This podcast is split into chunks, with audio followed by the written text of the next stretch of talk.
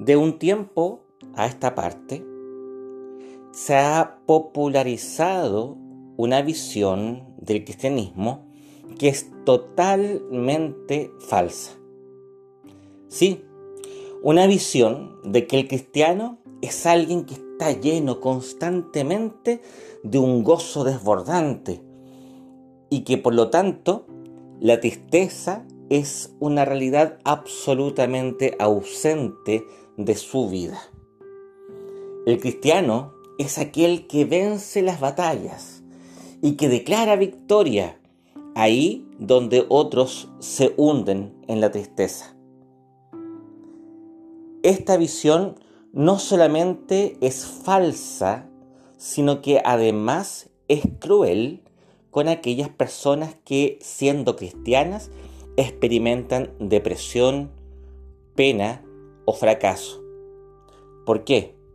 Porque se les hace creer de que son cristianos de segunda, porque no han experimentado el gozo de la victoria en sus vidas.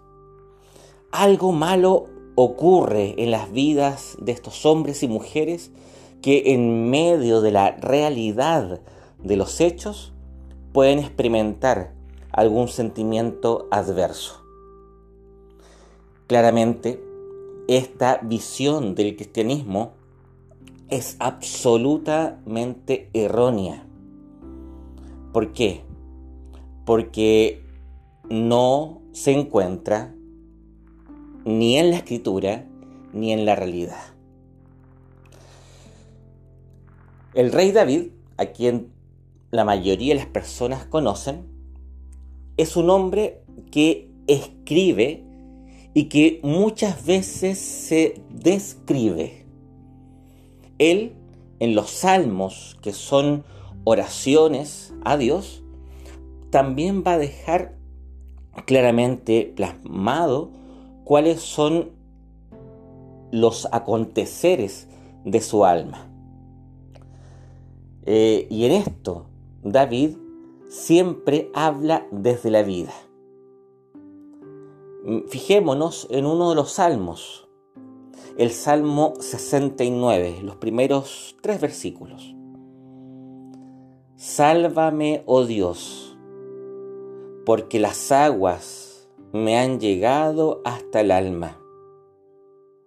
Me he hundido en cieno profundo y no hay dónde hacer pie. He llegado a lo profundo de las aguas y la corriente me anega. Cansado estoy de llorar, reseca está mi garganta. Mis ojos desfallecen mientras espera a mi Dios. Qué tremendo. Qué tremendo este texto porque refleja la verdad de la vida de un hombre concreto de carne y hueso. David es el modelo de aquellos quienes tienen puesta su esperanza aún en medio de las tinieblas de la tristeza. David es el modelo para aquellos que en medio de su pecado levantan la mirada para encontrarse con un Dios misericordioso que les anima a seguir caminando refugiados en su perdón. David no es el vencedor optimista y tonto, sino que más bien es aquel que siendo realista sabe a quién acudir para acallar, o mejor dicho, para consolar el alma adolorida se dan cuenta de que aquí el rey, todavía siendo eh, un perseguido, se enfrenta a su realidad desde la perspectiva de la esperanza. Creo de que esta visión del seguimiento de Dios, del discipulado de la verdad, es bastante más real que la caricatura mal hecha por algunos predicadores. ¿Queremos seguir a Dios? desde la verdad, desde la autenticidad de las cosas que realmente ocurren. Queremos confesar a un Dios que razón de vida, incluso en medio de nuestras muertes que son tremendamente concretas. No queremos una visión absolutamente falsa y falsificadora de nuestra experiencia de vida. No, no nos queremos mentir, sino que queremos vivir desde la experiencia de nuestra verdad, la verdad ofrecida por Dios. El cristiano no es alguien que anda por todas partes saltando con una sonrisita tonta en los labios. El cristiano es aquel que iluminado por el Espíritu Santo y enamorado del Dios de la salvación, se reconoce rescatado, incluso en los momentos más difíciles.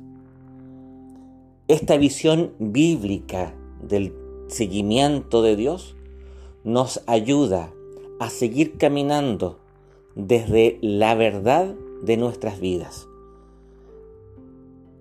En la iglesia no hay cristianos de segunda porque se sientan tristes. En la iglesia no hay cristianos de segunda porque hayan fracasado en su matrimonio o en su trabajo, incluso cuando hayan caído en tentaciones y hayan pecado gravemente. El cristianismo siempre deja una puerta abierta a aquellos que quieren seguir andando, incluso en medio de las sombras.